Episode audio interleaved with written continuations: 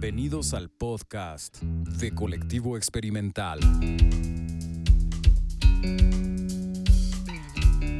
Estamos por iniciar una charla más de creatividad, conceptos e ideas.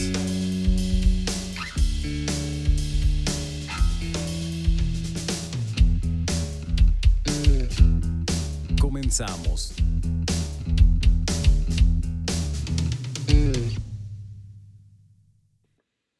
Hola, ¿qué tal? Bienvenidos de nuevo. Esta es la parte número 2 del episodio 0, donde empezaremos hablando acerca de los roles y los actores que participan dentro del proceso creativo. hay una serie de roles y una serie de actores y uno va prestado a eso, ¿no? Yo soy el alumno, estoy en blanco y voy a que los maestros me enseñen. Voy a que este, voy a una institución con una reputación, con una estructura que me va a, a proporcionar las herramientas adecuadas para poder generar estos productos. Y aquí pues ya podemos entrar a ciertos paradigmas del lenguaje, ¿no? Como est- estas nociones rígidas de proceso, ah, herramientas, producto, que sí funcionan para darnos una referencia, pero que también pueden ser peligrosas.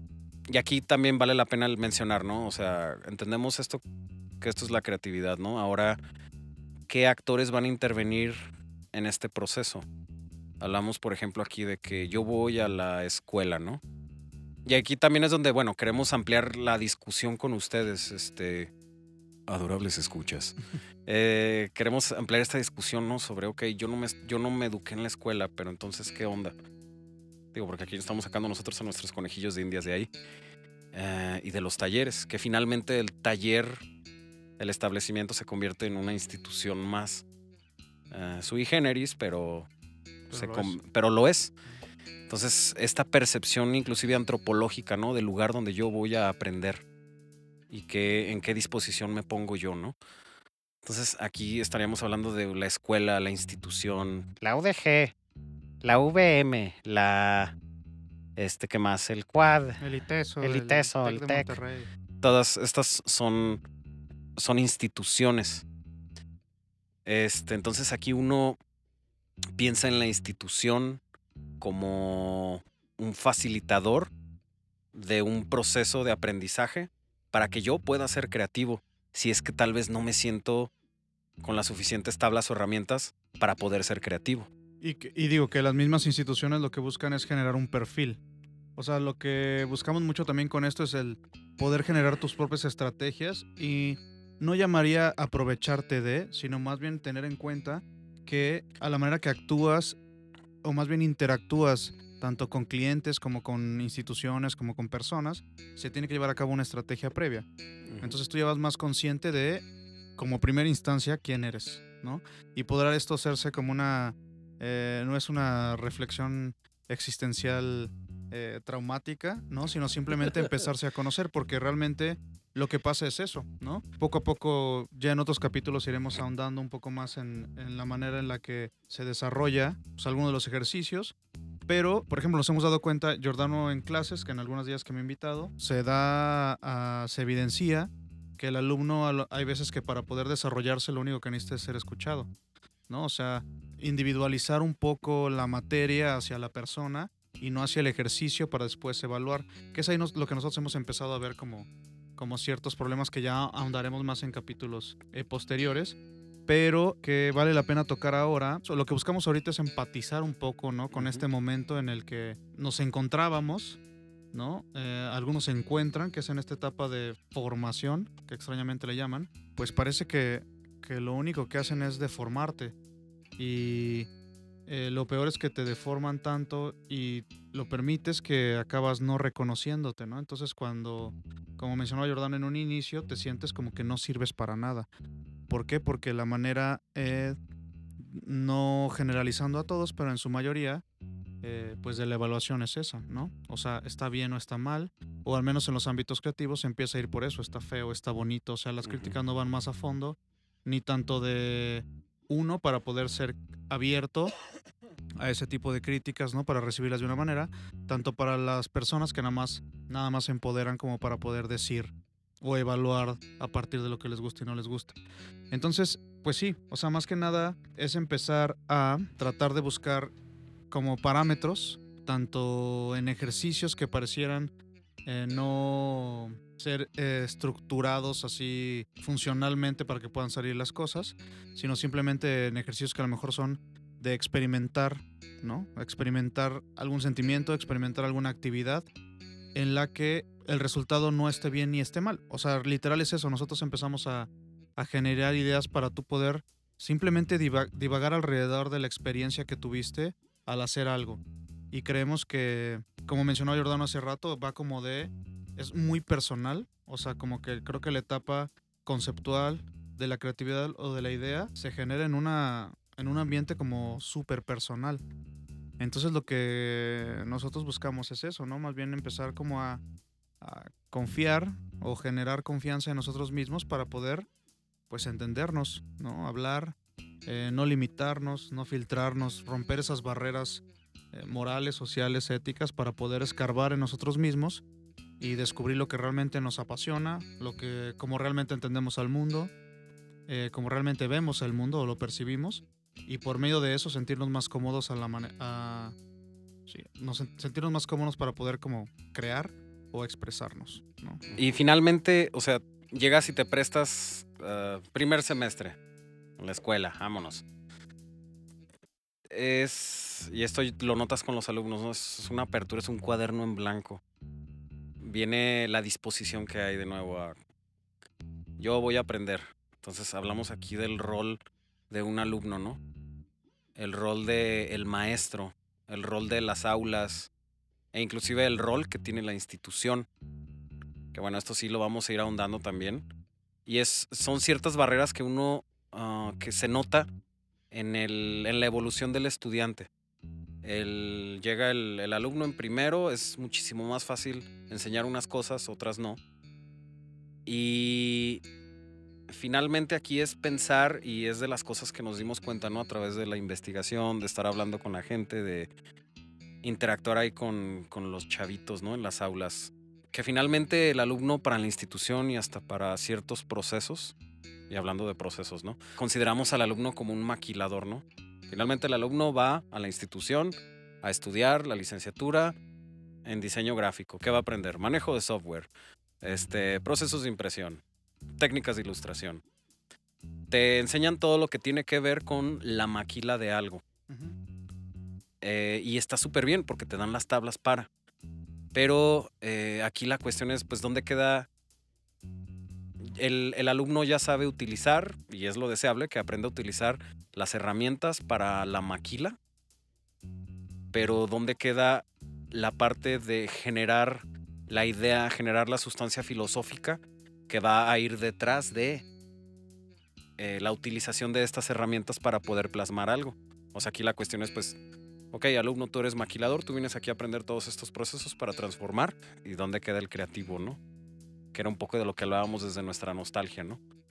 El, eh, oye, es que, pues sí, ok, sé usar el software, te puedo modelar algo en, SolidWorks, sí, vámonos, cómo no. Pero, güey, ¿cómo me, ¿de dónde sale? Y aquí muchas veces la respuesta del maestro es investiga. Ok, bueno, güey, ¿cómo? ¿Qué? ¿Dónde? ¿Cómo? Ajá, o sea, échame la mano en mi proceso de formación que entra la parte también autodidacta, ¿no? O sea, hasta qué punto, pues, ok, bueno, ok, ¿dónde investigo, güey? ¿Dónde vienen aquí qué libros, qué métodos y qué tan presto está el alumno y tan inspirado y tan emocionado y apasionado está con la carrera en donde está para realmente irse a clavar a una biblioteca a decir, ok, güey, aquí esto, esto, esto y esto y esto. Y hasta qué punto también el maestro le va a facilitar las herramientas para. Porque muchas veces nada más se queda en, pues investiguen, Ustedes ya deberían de saber investigar. No, espérame, don chingón, güey. este. por favor, señor maestro, dígame cómo investigar, cómo aplicar métodos cualitativos. Ilumíneme, por favor. Ajá, ilumíneme con sus metodologías, por favor, hijo de su pinche madre, ¿no? Eh, claro, claro. Eh, entra esta parte, ¿no? O sea, tenemos este rol del alumno y también a la par el rol del maestro. Eh, al principio y en los primeros semestres, tú te puedes plantar como una autoridad y ser acá un tirano, ¿no? Y, en mis clases de geometría, pues adorados escuchas, que espero que sean muchos a estas alturas. Este, hablamos aquí de, eh, puedes tal vez imponer ciertas cosas al inicio, pero ya después, cuando vamos agarrando la maña, vamos sabiendo cómo funciona el sistema, el alumno te empieza a mandar a la chingada. Entonces, el rol del maestro a través de todo este, todo este, o sea, primero, ¿cuál es el rol del alumno a través de todo este tránsito en la institución? Y también, ¿cuál es el rol del maestro en este tránsito en la institución? puedes empezar y entrar como una autoridad y sí te debes de mantener como tal, pero hay un punto donde ya pasas a ser este facilitador del aprendizaje y hasta tú empiezas a aprender. Y puedes tú decir en cierto momento, mira, esto no lo sé, pero vamos investigando. Este, esta parte, ok, vamos dándole por aquí, te digo quién le sabe, te digo quién no, déjame dominar esto, no lo sé. Y a veces a muchos maestros les cuesta trabajo el decir, esto no lo sé, aquí la cagué, no domino esto.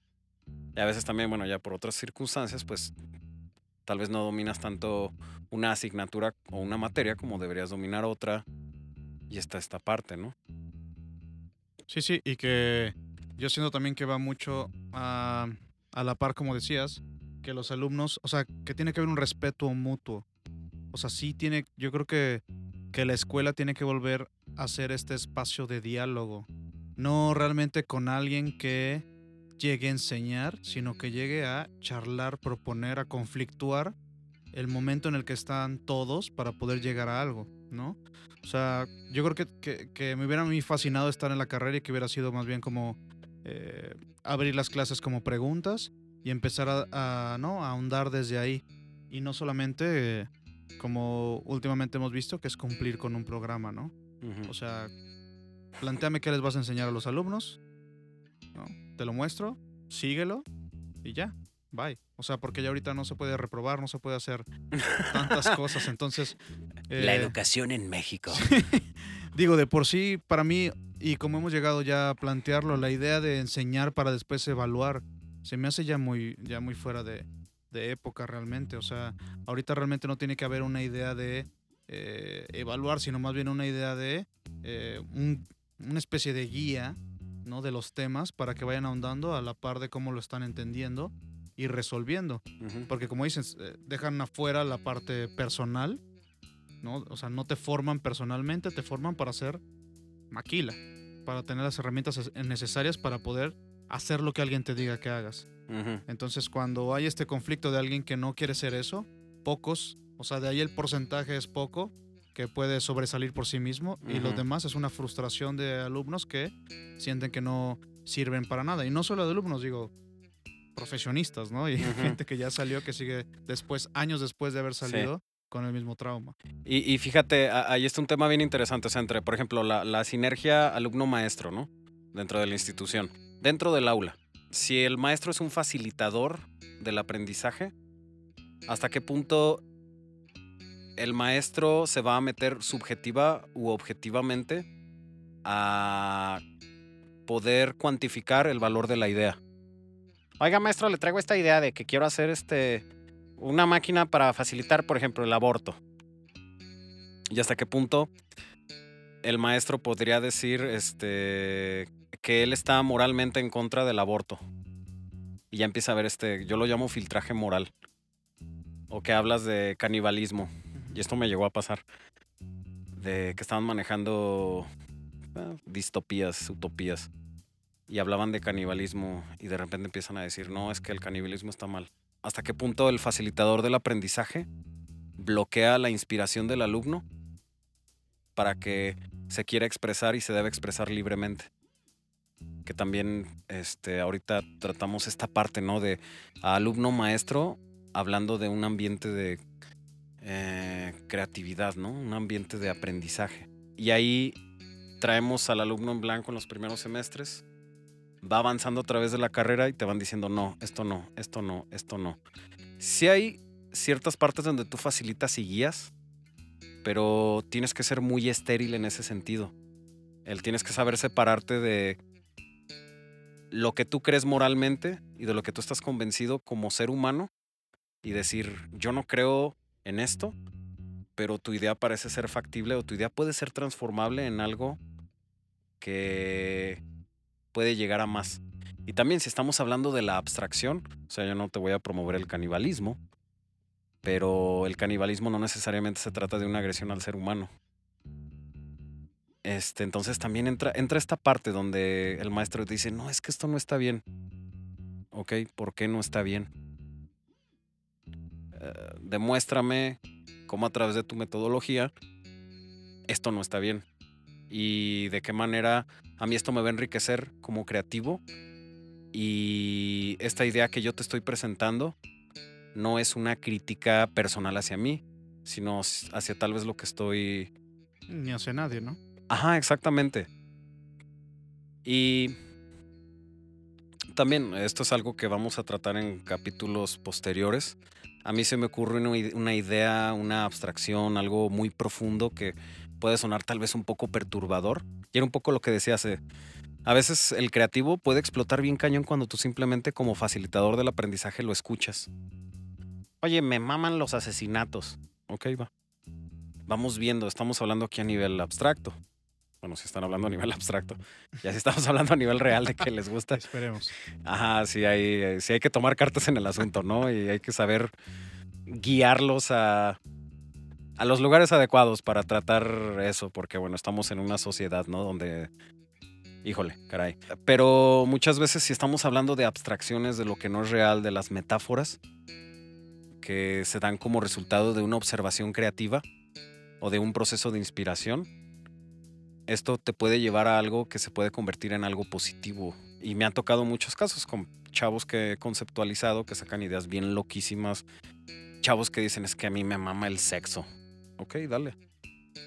Dale. O sea, y a veces entra el filtraje moral que va a tener el maestro, de acuerdo a sus características históricas, a su generación, y también considerando la institución en la que están. Claro, claro, claro. Porque hay instituciones que de plano, no, no, no, no, no, tú me vas a hacer este proyecto y tú tienes que este, estar dentro de las guías en el ABC institucional de la escuela. No puedes hablar de asesinato, no puedes hablar de violencia, no puedes hablar de drogas, no puedes hablar este, de abortos, no puedes hablar de eh, sexo.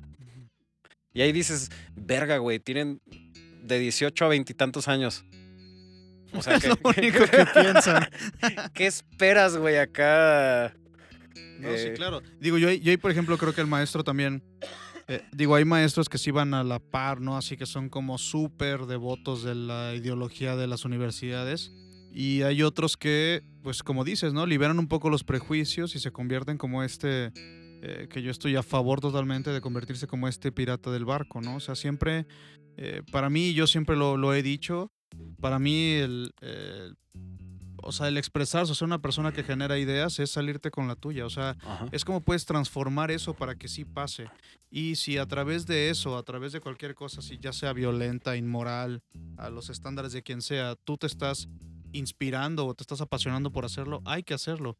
Y tú sabrás en qué momento eso se va a maquillar o a esconder de alguna manera, no escondiéndolo de ti. O sea, lo, lo ideal es que tú no lo, tú no lo bloquees, pues. O sea, que tú no tengas ese filtro ni de prejuicios ni moral y que digas, no, no puedo pensar en eso. Sino que lo dejes fluir y poco a poco se vaya transformando en la idea, porque de, primer, de primera instancia, pues es el instinto que te está saqueando. O sea, la pasión es eso. ¿No? O sea, es como dices, es sexo, es violencia, es todo este tipo de cosas que empiezan a efervecer en ti. Entonces, eh, la idea es empezar a escarbar eso y más bien provocarlo para que una vez que salga, tú le empieces a dar salida en las interfaces que ya mencionabas. ¿no?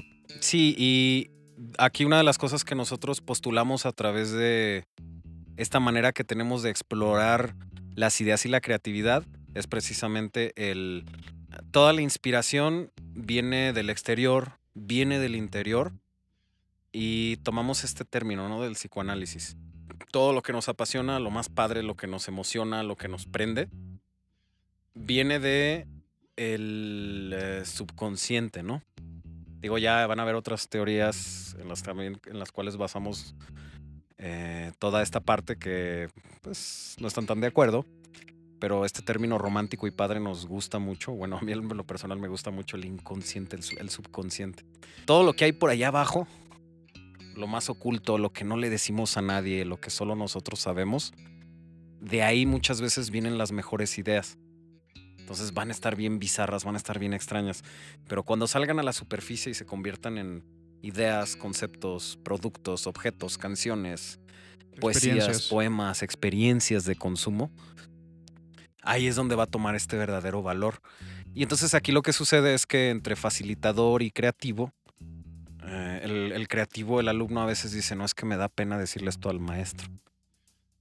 Y ahí ya empieza a importar la jerarquía del maestro, empieza a importar la jerarquía de la institución y te empiezas a castrar creativamente y empiezas a querer aventar hacia afuera puras cosas que van a quedar bien con el maestro, que van a quedar bien con la institución. Ese no es el objetivo, porque al maestro lo dejas en 3, 4, 5, 6 meses. Te lo vuelves a topar, lo ves con odio. Pinche Giordano culero. Sucede. Y la institución también la pinche dejas después de que terminas la carrera y después estás tú solo, estás tú contra el mundo. Bueno, no contra, tú estás, estás tú en el mundo. Entonces, si tú desde este proceso de formación que fueron 4 o 5 años, te están callando, te están diciendo tal, tal, tal, no, esto no, esto no, esto no, esto no, vas a generar este pinche paradigma y este seguro, este, este candado horrible que te va a castrar después para futuras proyecciones, para futuras ideas. Y finalmente la transgresión, la, la innovación puede venir. eh, puede venir de estas ideas o de estas cosas que tal vez no debimos habernos callado. Y ese es, ese es eh, uno de los cerrojos mayores que yo trabajo con mis alumnos, estos candados de quitarlo, decir, dale güey sin pena. Aquí yo te escucho, tú mandas y tú puedes expresar libremente lo que tú quieras. Estás tú ahí facilitando el aprendizaje. Entonces pasamos también a esta parte donde hay un ambiente de aprendizaje, un ambiente de creatividad, donde se juntan, en este caso, alumno y maestro, facilitador y creativo, y se empieza a desarrollar la idea. Regularmente aquí pensaríamos que el ambiente en el cual se generan las ideas es el aula, ¿no? Y es como, pues naces y te ponen en la pinche carriola a caminar. Al menos en esa etapa, pues. Sí, claro, en esta etapa. Este, pero hablamos aquí del ambiente, de cre- el ambiente creativo o del ambiente de aprendizaje como esta entidad que puede ser física, que puede ser un espacio, pero que también puede ser el creativo mismo. O sea, va, va ahí pasando. Entonces, lo que buscamos nosotros eh, principalmente es el facilitar que el propio creativo pueda generar su ambiente de aprendizaje y de creatividad para que en ese ambiente pueda decir, me gusta pararme y ver a los perritos ladrar durante 50 horas. Y tal vez un maestro te diría, ¿y esto qué? O tal vez tú pensarías, está bien pendejo que voy a decir eso. Pero ahí hay algo. O sea, ahí hay algo que nos está inspirando y que necesitamos observar a detalle para poder este darle un sentido y entender que tal vez ahí podría haber una idea.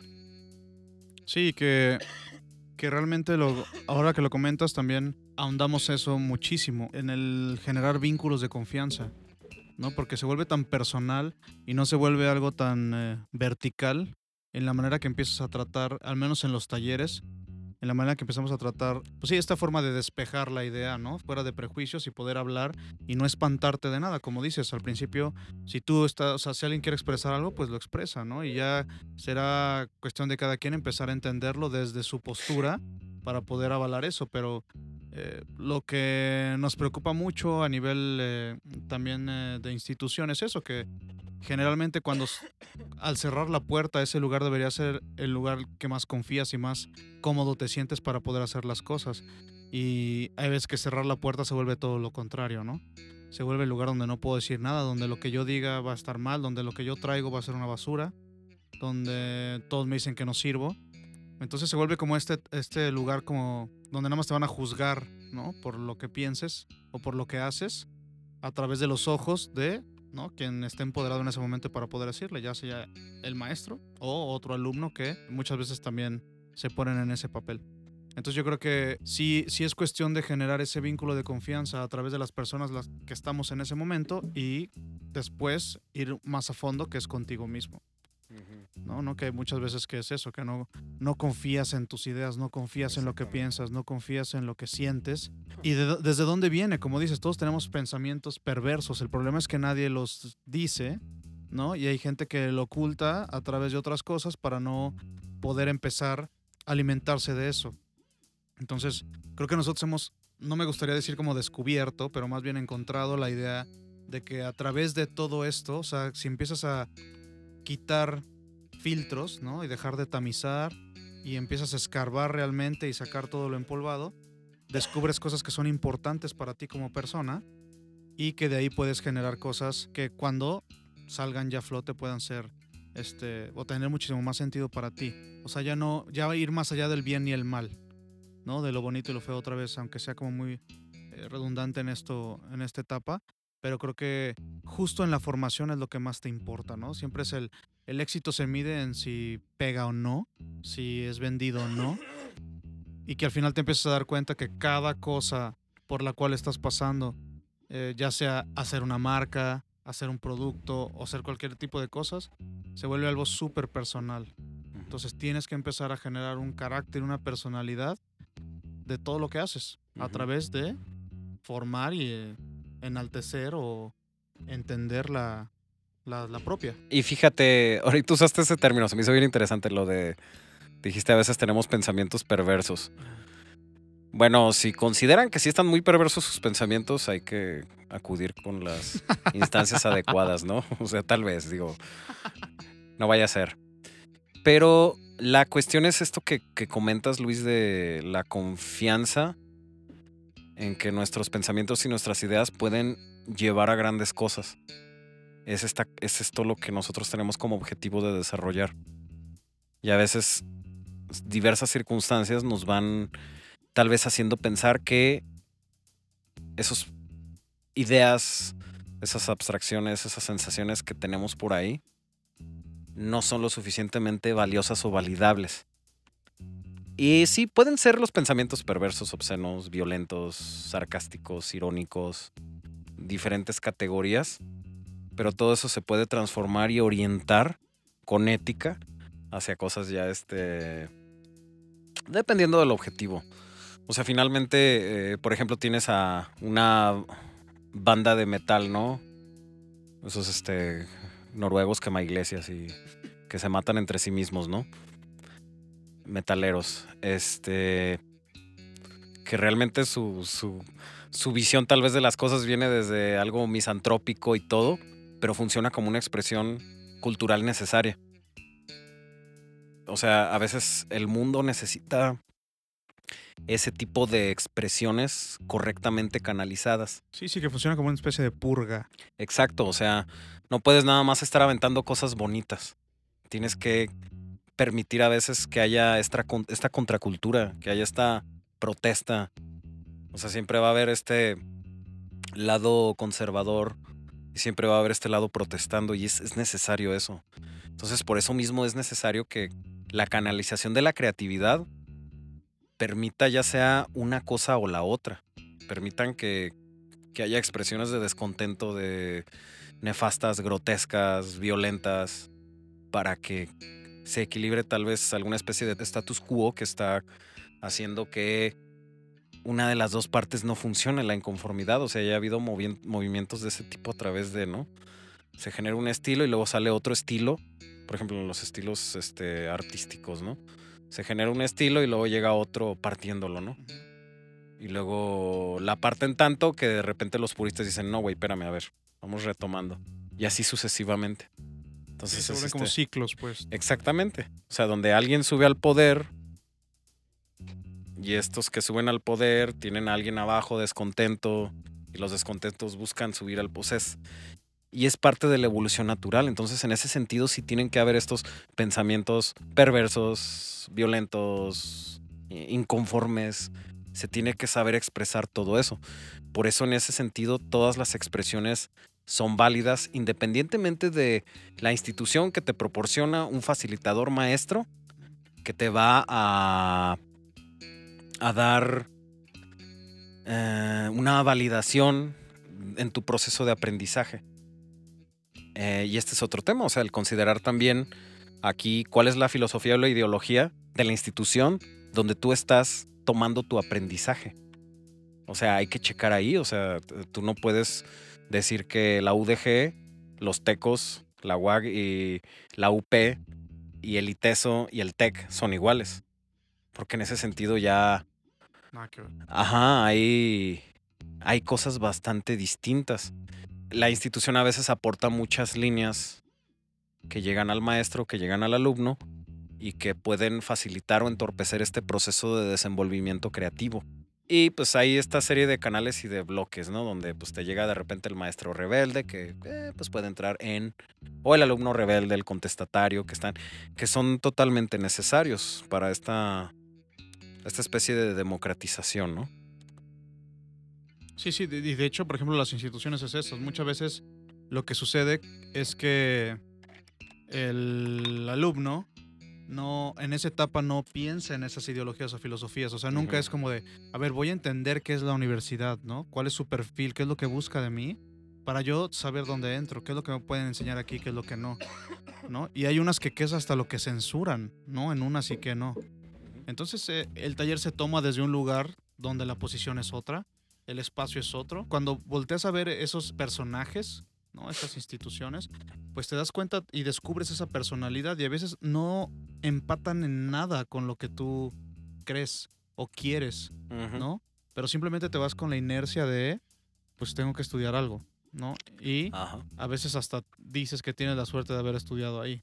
Se va como esta idea de que se vuelve como esta alma mater y lo que, lo que realmente es, o sea, se vuelve como una especie de club, ¿no? Donde lo que quieres es pertenecer a, pero realmente lo más importante es todo lo que formas a través de las personas que están ahí. Entonces creo yo que eh, pues lo que hemos, hemos dado cuenta y que preocupa un poco es eso, que después te das cuenta es que no, o sea, me entré a esta universidad y nada más son súper así, o los maestros no valen madre, o, o sea, como que empiezas a darte cuenta de todo lo que hay detrás, que no checaste ni la historia de la universidad, ni quién la formó, ¿no? Que pues todos son ese tipo de historias, ¿no? Y, y hablando de lo perverso y lo, y lo este, bizarro, pues todo, todo, todo mundo esconde algo así. Entonces se puede leer entre líneas, ¿no? Y, eso, que hay escuelas que tienen maestros que llevan millones de años dando clases ahí. Hay maestros que renuevan, hay eh, instituciones, perdón, que renuevan sus planteles tiempo con tiempo, que van actualizando a los profesores, que buscan cosas nuevas, que traen invitados, que, o sea, tú mismo puedes empezar a encontrar esos parámetros, pero de un inicio estás entumido, lo que quieres es entrar y hacer. Y siempre, a lo que hemos empezado a ver nosotros, siempre pasas por estas etapas de frustración eh, grave, ¿no? De, de no saber qué hacer, de ya voy a salir y no tengo que, ¿no? no o sea, no me siento preparado para salir. ¿Hasta cuándo voy a sentir o puedo decir que ya soy lo que soy? Si es hasta que me gradúo, si es a mitad de la carrera. O sea, como que no hay una incertidumbre, o sea, hay incertidumbre en todo el ambiente de formación por medio de que no te dan las, no, no las herramientas, sino más bien es porque no generan en ti una seguridad como persona para poder hacer aquello que te están enseñando. O sea, decir, oye, tranquilo, no te preocupes, de aquí vas a salir y vas a, no, tú vas a saber hacer las cosas, sea lo que sea, vas a poder resolver las cosas porque vas a conocerte a ti mismo, porque vas a saber, eh, ¿no? Cómo solucionar problemas, porque vas a saber cómo enfrentarte hacia la vida por medio de todo lo que has convivido con tus alumnos, con tus profesores, por cómo se te trata, por X, Y o Z. Pero al Ujú. contrario de todo eso es al revés. O sea, a nosotros, yo, yo recuerdo que me tocó un maestro que me decía así como de, es que lo que estás, o sea, lo que están viviendo aquí es una cosa y cuando salgan es otra totalmente diferente. ¿no? No debería de ser igual, hijos de su Entonces dices pinche de, madre, güey. o sea, ¿qué sentido Sí, tiene? Sí, sí, sí, sí. Entonces, o sea, se supone que te tienen que preparar para aquello que te estás enfrentando, ¿no? O sea, para eso es, para eso estás preparándote. Sí, y a, a mí me, a mí en lo personal me molesta muchísimo el decir, cuando estén afuera. O sea, y, y es que a veces hay circunstancias en las que tienes que decir eso, porque es de nuevo la percepción que tiene el alumno del ambiente de aprendizaje y de la institución. Y a veces hay personas que piensan, pues es que aquí vengo a la escuela nada más a, a pasar. Y, y aquí te pongo a, pues no, no te pongo atención. Y yo te di, yo les digo, oye, a ver, pero trabajas. A veces me dicen que sí. Y, y ahí te portas igual que aquí. No, pues es que ahí me pagan. O sea, y es como, güey. Pero digo, es eviden- evidenciando de los dos lados Sí, claro. la Y- falta de, ¿no? De comprensión en... Ajá, don- donde también aquí en qué momento se rompe este pacto de... O sea, bueno, pues yo trabajo en las instituciones. eh, yo, yo soy de adorar y alabar el, el ambiente de aprendizaje, el aula. De güey, aquí tú entras y aquí vas a, vas a aprender, vas a, vas a conocer, cultivar y vas a aprender y vas a hacer que alguien aprenda. Y no es el salón, sino es esta, la sinergia. El ambiente que se genera. Que decías. Exactamente. Entonces, ¿en qué momento tú dejas de prestar atención a eso y nada más vas a un trabajo? a- a- según eso, hacer caso ahí para que ahí te paguen. Cuando yo pensaría, ¿cuánto te pagan en ese trabajo, no? Para que desprecies de esa manera. Ajá, para que desprecies de esa manera el lugar que te va a cultivar y te va a dar las habilidades para que puedas ser alguien mejor, cabrón. Sí, pero es que realmente no. O sea, al final de cuentas te da. Al final de cuentas. Te entra en la cabeza el hecho de que llegas al punto en el que cuando sales. No importa si estudiaste o no, güey. O sea, realmente. Y eso, está- eso está de la chingada, Claro, cabrón. claro, claro. Pero por eso, o sea, yo creo que hay personas que están en formación, los estudiantes, alumnos, que ya se dieron cuenta de eso. O sea, no importa si salgo con 10 o con 6. Es la misma madre. Ajá. O, o que dicen, ya no voy a aprender nada aquí. Claro. Pues ese es un pedo bien, bien pi- como maestro, cabrón. Ahí me, me pega en el... Pero al menos, por ejemplo, tú y nos hemos dado cuenta en eso, es empieza a desblo- a desbloquear lo personal porque ahí es donde empieza el alumno a exigir, que es lo que yo siempre Sí, he claro. sentido. El alumno tiene que exigir a la institución, tiene que Ajá. exigir al lugar, oye, a ver, queremos hacer esto, ¿cómo lo podemos lograr? Pienso esto, vi esto, ¿no? Porque ahorita todo es inmediato. Ya no estás esperando a ver que el maestro sepa todo y tú te sientes. O sea, cualquier pregunta que te haga el maestro, al menos técnica o teórica, la puedes resolver buscándole en tu celular. Ujú. O sea, ni siquiera es de tanto problema. Ya esa- ese sistema se está cayendo y ahora Ah, claro. el problema es que cada vez que tú preguntas algo eh, que no tenga que ver con nada de conocimiento, sino más bien de razonamiento, se convierte ahí en el problema. Porque para la gente, o sea, cuando un maestro juzga a través de eso, es como de, no, eso no está bien. ¿No? Pero si yo te pregunto cualquier cosa para que razones, y si tú me das una respuesta y todos ahondamos a través de esa respuesta o generamos preguntas a través de eso, empezamos a otra vez generar este tipo de ambiente donde no, Sí. impor- o sea, no importa si está bien o mal, eso no es, es- eso no es el tema.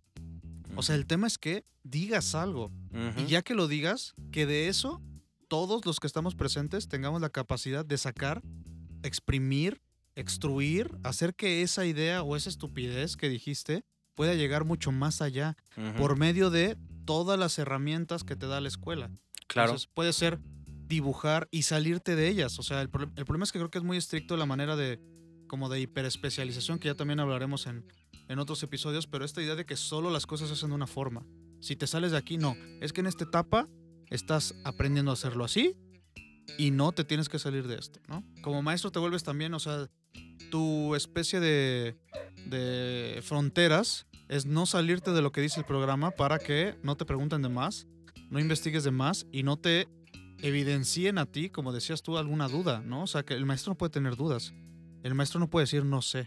El maestro dice estás mal o cállate. Y, y eso está pésimo. Claro. El, el maestro debe saber aceptar, oye, aquí no sé, déjame ver.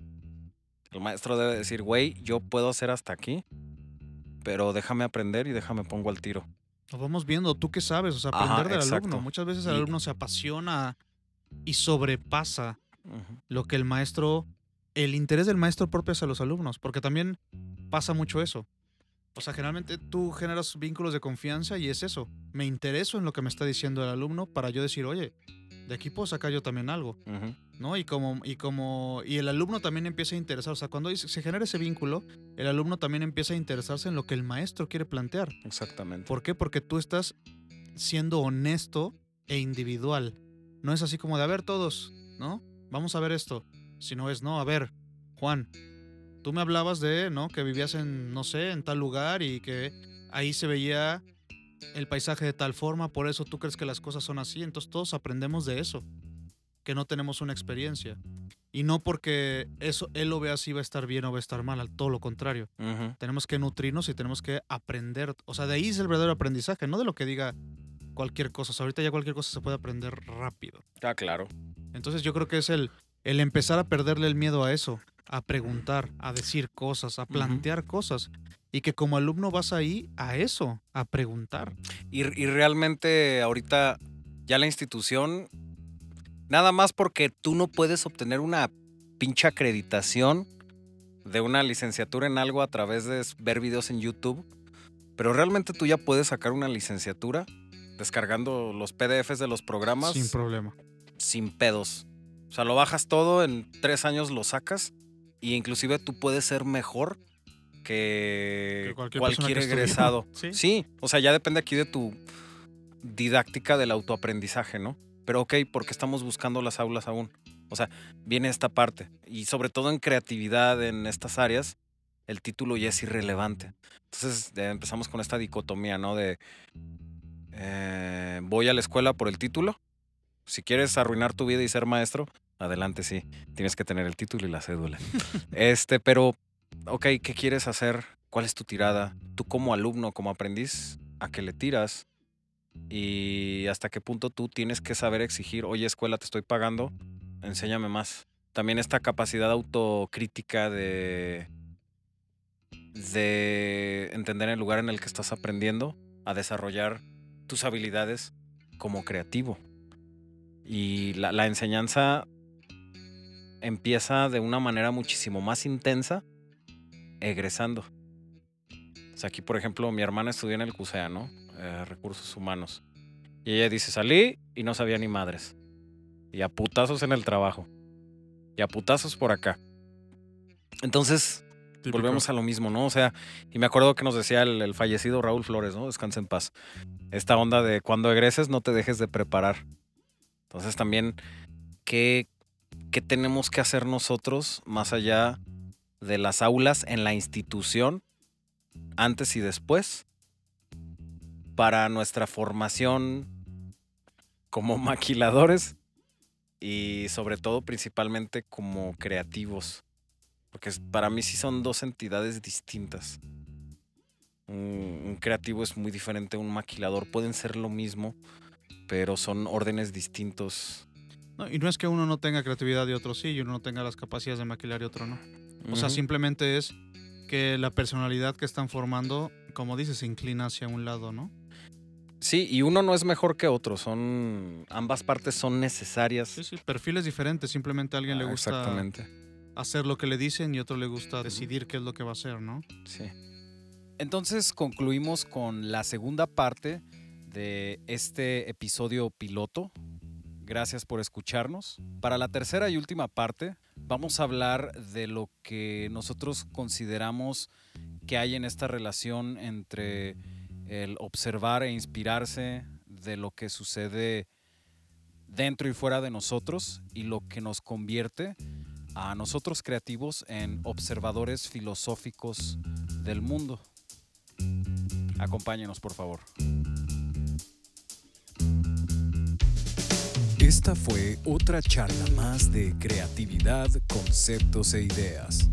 Hasta la próxima.